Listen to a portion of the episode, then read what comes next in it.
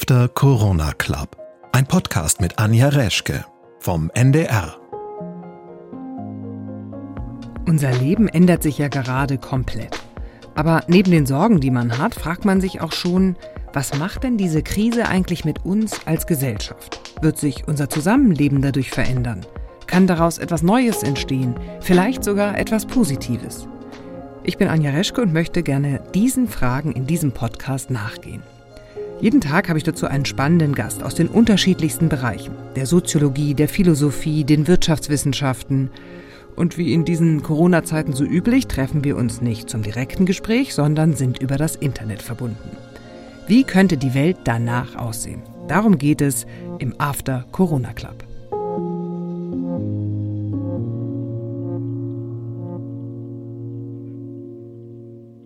Und unser Gast ist heute Dr. Sophie Schönberger. Sie ist Professorin für öffentliches Recht an der Heinrich-Heine-Universität in Düsseldorf und die Direktorin des Instituts für deutsches und internationales Parteienrecht. Schönen guten Tag, Frau Schönberger. Hallo, grüße Sie. Wie geht's Ihnen denn mit der Einschränkung der Freiheit? Merken Sie was davon? Wenn man ein kleines Baby zu Hause hat und ohnehin als Professorin äh, viel zu Hause arbeitet, äh, sind die Einschränkungen natürlich deutlich weniger spürbar als für viele, viele anderen. Aber ähm, als Verfassungsrechtlerin hat man natürlich gleichzeitig eine ganz besondere Sensibilität für diese Freiheitseinschränkungen. Und ähm, natürlich die Einschränkungen, die wir jetzt erleben, die sind einzigartig, die sind einmalig. Das spürt man. Und man spürt es ja auch ganz normal, wenn man rausgeht und, und schaut, was passiert.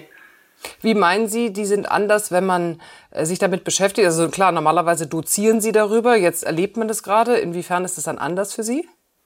Ja, weil natürlich das ganze Leben sozusagen zum eigenen Forschungsgegenstand wird. Also wenn, wenn Sie mich vor zwei Monaten gefragt hätten, ob solche Einschränkungen vorstellbar sind, hätte ich wahrscheinlich den Kopf geschüttelt und gesagt, ich kann mir keine Situation vorstellen, in der äh, solche massiven Eingriffe in die Freiheitsrechte praktisch aller Bürger gerechtfertigt sein könnten. Und jetzt hat sich alles geändert und wir haben eine Situation, in der genau das passiert. Und ähm, das, da wird sozusagen das eigene Leben äh, und der Forschungsgegenstand äh, werden dann auf einmal eins. Das ist äh, ein merkwürdiges Gefühl. Das gab es ja auch noch nie in diesem Maße ne, in der Bundesrepublik. In der Tat, also gerade das Mittel der Ausgangsbeschränkungen, das wir haben, also in einigen Bundesländern sind sie ja tatsächlich auch als Ausgangsbeschränkungen konzipiert. Das ist was, was wir entweder aus Kriegszeiten oder aus Militärdiktaturen kennen. Das hat keine Vorbilder in, in in unserer Nachkriegsgesellschaft, wie wir sie jetzt kennen. Das ist wirklich vollkommen neuartig und damit hatten wir als Verfassungsrechte auch alle wirklich nicht gerechnet, dass das auf einmal kommen würde. Welche Grundrechte sind denn jetzt eigentlich gerade eingeschränkt? Ähm, eigentlich fast alle. Also ich müsste überlegen, welche nicht eingeschränkt sind. Also es fängt an mit der allgemeinen Handlungsfreiheit, dass ich mich nicht einfach mal mit äh, Menschen treffen kann. Es geht weiter über den äh, Schutz der Familie, weil ich nicht alle meine Familienangehörigen sehen kann. Die Religionsfreiheit, weil keine Gottesdienste äh, stattfinden können. Ähm, die wirtschaftlichen Grundrechte, ganz klar, die Läden können nicht äh, aufmachen, die Restaurants sind geschlossen. Also sie können im Grunde den ganzen Grundrechtskatalog durchgehen. Und ähm, es fällt äh, kaum ein Grundrecht äh, auf, das nicht eingeschränkt ist. Die Versammlungsfreiheit natürlich auch ganz massiv. Die Meinungsfreiheit ist nicht eingeschränkt und das ist auch sehr gut und richtig so. Unter welchen Voraussetzungen kann denn ein Staat wirklich solche massiven Einschränkungen der Rechte vollziehen? Also wir haben hier tatsächlich so einen, so einen Lehrbuchfall, der sonst immer sehr theoretisch ist. Also wir müssen immer gucken, äh, was ist das Rechtsgut, das ich schütze und in welchem Verhältnis steht das zu den Freiheitseinschränkungen? Und hier schützen wir ja ganz massiv letztlich das Leben äh, von möglicherweise uns allen oder jedenfalls von vielen Betroffenen. Das ist ein wahnsinnig hohes Schutzgut. Und wenn ich das schützen will, kann ich eben auch sehr viele Freiheitseinschränkungen rechtfertigen, wenn ich keine andere Möglichkeit habe, um äh, die Leben in dieser äh, Weise zu schützen. Aber meiner Meinung nach geht es eben auch nicht nur um den Lebensschutz, den wir auch in anderen äh, Konstellationen immer wieder äh, haben, wo wir auch nicht immer uneingeschränkt uns zugunsten des Lebens entscheiden. Aber es geht hier insgesamt auch um die politische Frage, in was für einer Gesellschaft wir leben wollen. Wollen wir in einer Gesellschaft zum Beispiel leben, in der wir sagen, ja, die Alten oder die mit Vorerkrankungen, die besonders Gefährdeten, die sperren wir jetzt einfach mal weg und wir anderen Gesunden leben mal unser Leben weiter. Das wäre eine Entscheidung, die man vielleicht treffen könnte die aber ein sehr schwieriges Verständnis von Gesellschaft und von, von gesellschaftlichem Zusammenleben äh, verfestigen würde. Und wenn man das nicht möchte, wenn man eben nicht in einer solchen Gesellschaft leben will, in der man unsolidarisch sagt, ja, die Risikogruppen, die, die kann man so ein bisschen wegsperren, damit die anderen nicht in ihrer Freiheit eingeschränkt äh, werden sollen. Wenn man das eben nicht möchte, dann ist auch das ein Ziel, das man verfolgt und ein Schutzgut, ähm, das man hier schützen möchte. Würde das überhaupt gehen? Also ich meine, nach dem Gleichheitsprinzip müsste man doch sagen, funktioniert das gar nicht, oder? Also mit dem Gleichheitsprinzip, es gibt ja Differenzierungen, äh, die möglich sind. Da kann man drüber streiten, ob man sagt, na ja, es ist ja nur zum eigenen Schutz und wir haben einen sachlichen Grund, dass wir sozusagen die besonders Gefährdeten äh, jetzt besonders behandeln. Ich halte allerdings äh, das Szenario nicht für so, dass es rein praktisch möglich ist. Denn wollen wir jetzt wirklich die Leute internieren? Es gibt ja soziale Kontakte. Was ist mit äh, sogenannten Risikogruppen, die mit Nicht-Risikogruppen in einem Haushalt leben? Was ist mit den Menschen in Pflegeheimen, die versorgt werden müssen von Pflegepersonal? Soll auch dann das Pflegepersonal mit interniert werden? Also man kann ja die Leute nicht zu kleinen Inseln machen, die überhaupt gar keinen Kontakt mehr haben zur Außenwelt. Aber sobald ich eben diesen Kontakt zur in Anführungszeichen Außenwelt ähm, zulasse, zu Ehepartnern, zu Pflegepersonal, äh, da, sobald ich das mache, habe ich dann eben den Einbruch in sozusagen die Welt, in der das Virus dann grassiert. Deswegen habe ich da ganz, ganz große faktische Zweifel, dass das tatsächlich eine Lösung sein könnte. Das äh, gleiche Problem taucht ja jetzt auf bei den neuen Lockerungen. Also äh, bis 800 Quadratmeter dürfen Geschäfte aufmachen. In Hamburg waren aber zum Beispiel die ganze Zeit die Baumärkte geöffnet. Ich habe mich gefragt, wieso dürfen jetzt Buchläden, Fahrradläden und Autohäuser aufmachen? Das wirkt dann so ein bisschen willkürlich. In der Tat. Also die Lockerungen, die jetzt äh, beschlossen worden sind, sind unter dem Gleichheitsaspekt problematisch. Also ich kann keinen sachlichen Grund dafür erkennen, jenseits von Lobbyismus, warum die Autohäuser, und da musste man natürlich auch die Fahrradgeschäfte mit reinnehmen, uneingeschränkt äh, offen äh, bleiben können oder wieder öffnen können, aber andere Geschäfte nicht. Es gibt natürlich einen gewissen Spielraum, den der Gesetzgeber hat, wo man eben auch sagen muss, das sind politische Entscheidungen aber das muss, Ganze muss eben auch sachlich gerechtfertigt sein. Ähm, und da bin ich sehr gespannt auf die sachlichen Begründungen, die die Verordnungsgeber uns dann da äh, anbieten werden, warum eben genau diese Grenze äh, gesetzt wird und warum eben bestimmte Geschäfte, insbesondere jetzt die Autohäuser, davon ausgenommen sind. Man, man kann Differenzierungen treffen, das, da, das ist eben eine politische Entscheidung, aber man muss eben auch wirklich äh, gut begründen, warum man das so gemacht hat. Aber das ist ja interessant. Das heißt, die Begründungen können sogar nachgeliefert werden, weil ich fragte mich gerade, wie das eigentlich praktisch abläuft, wenn jetzt eine Regierung oder äh, inklusive Ministerpräsidenten entscheidet, okay, das und das sind die Maßnahmen. Koppelt man das rück mit dem Bundesverfassungsgericht oder mit äh, Juristen allgemein oder macht man erstmal eine Maßnahme und guckt nachher, ob man damit durchkommt? Das ist eine gute Frage. Also warum kann man die Begründung nachliefern? Weil im Moment ja noch gar nichts rechtlich verbindlich ist. Da ist im Moment äh, die rechtliche Lage und der öffentliche Eindruck gehen so ein bisschen weit auseinander, weil wir alle ja den Eindruck vermittelt bekommen, es gibt diese Telefonkonferenzen der Kanzlerin mit dem Ministerpräsidenten und dann ist das so beschlossen. Rechtlich gesehen ist das vollkommen unverbindlich, was die Kanzlerin mit dem Ministerpräsidenten da bespricht. Rechtlich verbindlich sind nur die Rechtsverordnungen, die von den Landesregierungen oder teilweise auch nur von den Landesministern erlassen werden. Alles andere ist vorher nur eine politische Absprache. Und erst wenn diese Verordnungen erlassen werden, dann muss man es auch ganz genau spezifisch formulieren und auch dementsprechend begründen. Jetzt ähm, haben wir gerade schon über die Ministerpräsidenten gesprochen. Überhaupt erleben wir ja den Föderalismus in seiner schönsten Blüte gerade.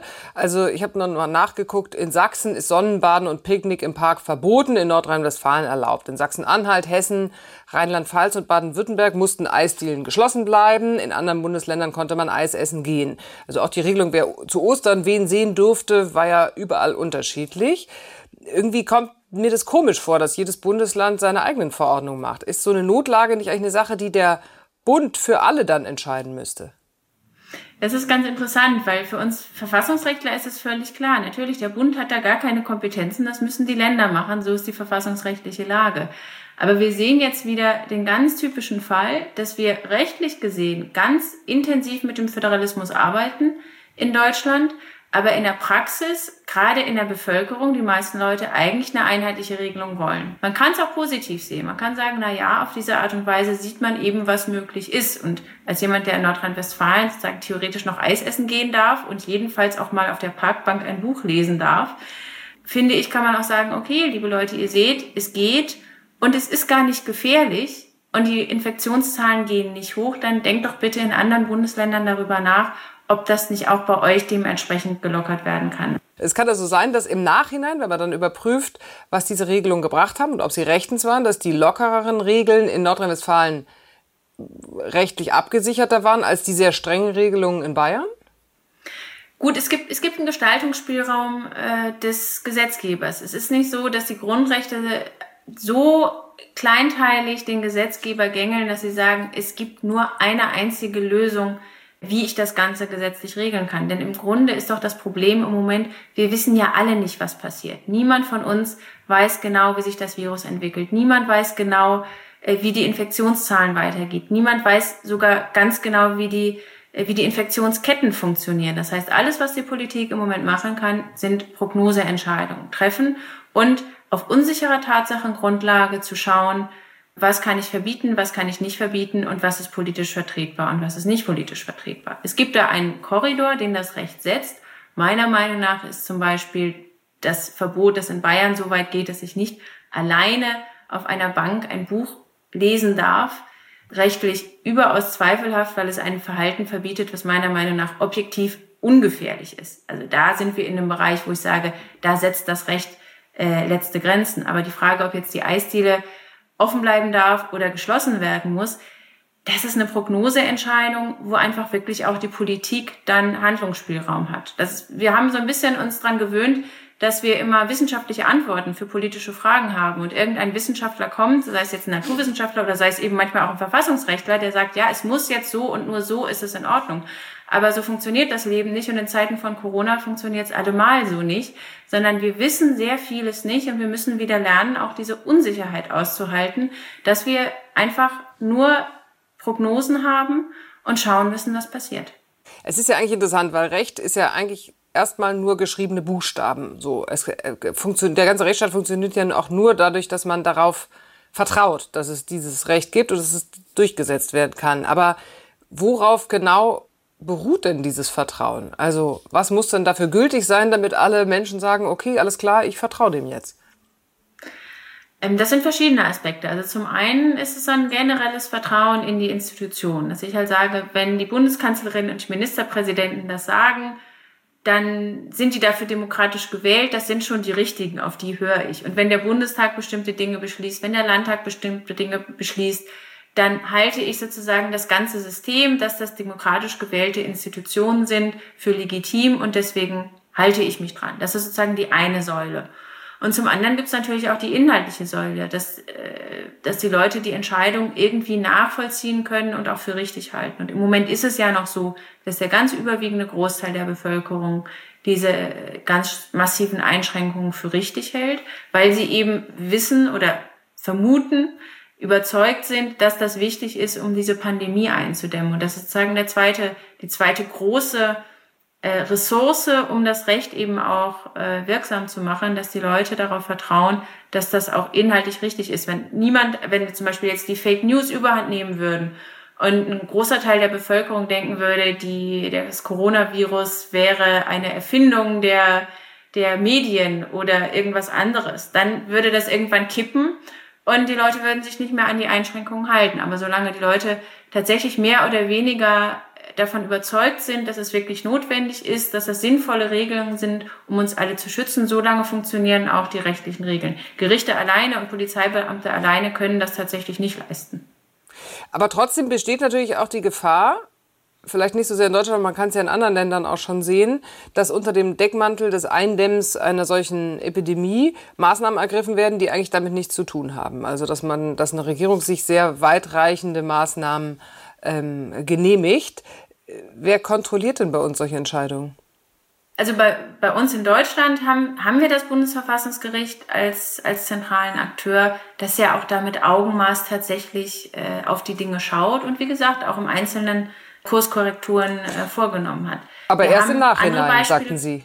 Äh, gut, man muss ja erstmal die Regelungen treffen und dann kann man nach Karlsruhe laufen. Das kann auch mal ganz schnell gehen. Also ja. das kann äh, in, in manchen Fällen innerhalb von wenigen Tagen sein, dass das Bundesverfassungsgericht dann tatsächlich da auch korrigierend eingreift. Teilweise sind es auch schon die Verwaltungsgerichte, die vorher korrigierend eingreifen und zum Beispiel Versammlungen erlauben äh, und, und ähnliches. Also wir haben eine funktionierende Gerichtsbarkeit, die der Korrekturen vornimmt. Äh, wenn das ganze System allerdings ins Autoritäre kippt, so wie wir es zum Beispiel jetzt in Ungarn sehen, dann gibt es natürlich ein großes Problem. Also Ungarn hat natürlich äh, Schritt für Schritt die demokratische Opposition, die gerichtliche Kontrolle immer weiter zurückgefahren, immer weiter marginalisiert und jetzt die Corona-Krise äh, genutzt, um sozusagen äh, in, den, in den völlig autoritären äh, Staat äh, abzudriften. Das ist innerstaatlich kaum noch kontrollierbar, weil genau die demokratischen Kontrollinstitutionen in den letzten Jahren äh, systematisch zerstört worden sind. Das könnte jetzt in gewissem Umfang noch die Europäische Union äh, kontrollieren. Allerdings auch nur repressiv. Sie können die Zustände in Ungarn nicht ändern, sondern höchstens dann im allerschlimmsten Fall Ungarn aus der Union ausschließen. Aber davon sind wir ja noch weit entfernt, wenn man sieht, dass, dass die EVP-Fraktion immer noch nicht so eine ganz klare Kante gegenüber der, gegenüber der Fidesz äh, zeigt. Nochmal auf Deutschland zurück. Welche Rolle spielt denn dann eigentlich das Parlament? Das Parlament hat nach wie vor eine wichtige Kontrollfunktion und kontrolliert auch. Das hat man jetzt im Bundestag nicht so gesehen, weil der Bundestag alles durchgewunken hat äh, und gesagt hat, es ist wunderbar. Aber nichtsdestotrotz, es finden Gespräche statt. Es ist auch nicht so, dass nicht im Vorfeld dieser Maßnahmen äh, zum Teil auch mit der Opposition gesprochen worden wäre. Äh, und es funktioniert auch über, äh, über politischen Austausch, über äh, öffentliche Diskussion, auch über öffentliche Diskussionen in den Plenardebatten. Schön hat man es jetzt wieder gesehen, finde ich, bei diesem sehr weitreichenden Maßnahmenpaket, das hier in Nordrhein-Westfalen geplant war, wo unter anderem eine gesetzliche Regelung vorgesehen war, dass medizinisches Personal im Krisenfall zu, zu Zwangsarbeit herangezogen werden kann. Da gab es großen Widerstand von Seiten der Opposition und auch von Seiten von Experten, dass die Regelung ist mittlerweile aus dem Gesetzentwurf verschwunden. Das heißt, da sieht man, ich finde es ein sehr schönes Beispiel, ein sehr hoffnungsfrohes Beispiel dafür, dass man sieht, Opposition und öffentliche Kontrolle funktionieren noch auch in diesen besonderen Zeiten. Das heißt, Sie sehen das demokratische System auch für die Bewältigung einer solchen Krise als geeignet, weil es gibt ja auch genügend Stimmen von Leuten, die sagen, äh, so ein, so ein autoritäres System ist doch jetzt viel besser. Da ist einer, der sagt, wie man es machen muss, und dann hat man nicht die ganze Zeit die Diskussion. Also solche Krisen sind natürlich immer äh, großartige Zeiten für Freunde von autoritären Systemen. Ähm, weil man natürlich da zeigen kann, ach, dieses, dieses Rumgelaber in der Demokratie und alles ist schwierig und es dauert immer länger. Äh, durchregieren ist doch viel besser, dann sind wir alle auf der sicheren Seite. Also es ist immer so, in jeder Krise äh, bekommen die, die für autoritäre Strukturen äh, ansprechbar sind, äh, Aufwind. Aber der Preis, äh, wenn man auf diese Weise eine, eine Krise bewältigen will, der ist natürlich extrem hoch. Also als überzeugte Demokratin ähm, sage ich natürlich, wir sehen doch gerade im Moment, dass es funktioniert, dass unsere Institutionen, unser ganzes Verfassungssystem krisenfest ist. Hurra, das ist doch ein wunderbares Zeichen. Also mit Blick auf die nächsten Wochen würden Sie sagen, gehen wir gestärkt oder lediert hervor? Ich würde sagen, im Moment, äh, wir gehen gestärkt hervor. Wir haben gesehen, dass das Krisenmanagement sehr gut funktioniert. Deutschland steht im internationalen Vergleich hervorragend da. Ich denke, das hat insgesamt auch äh, das Vertrauen in die Regierungsfähigkeit äh, weiter gestützt. Das sind alles wunderbare Zeichen. Also ich bin da optimistisch und wir sagen, wenn es so weiterläuft, wie es jetzt ist, gehen wir gestärkt daraus hervor. Aber wir sind eben in einer Situation, wo man immer nur ein paar Tage im Voraus planen und sehen kann. Vielen Dank, Frau Schönberger, für dieses Gespräch. Sehr gerne. Das war unsere heutige Ausgabe vom After Corona Club. Ich bin Anja Reschke und ich hoffe, Sie haben neue spannende Impulse bekommen. Und Sie sind natürlich herzlich eingeladen, mitzudiskutieren unter ndr.de-after Corona Club. Diesen Podcast finden Sie in der ARD Audiothek und das Video dazu in der ARD Mediathek. Und wir hören uns morgen wieder, wenn Sie mögen. Ich würde mich freuen. Bis dahin. Tschüss.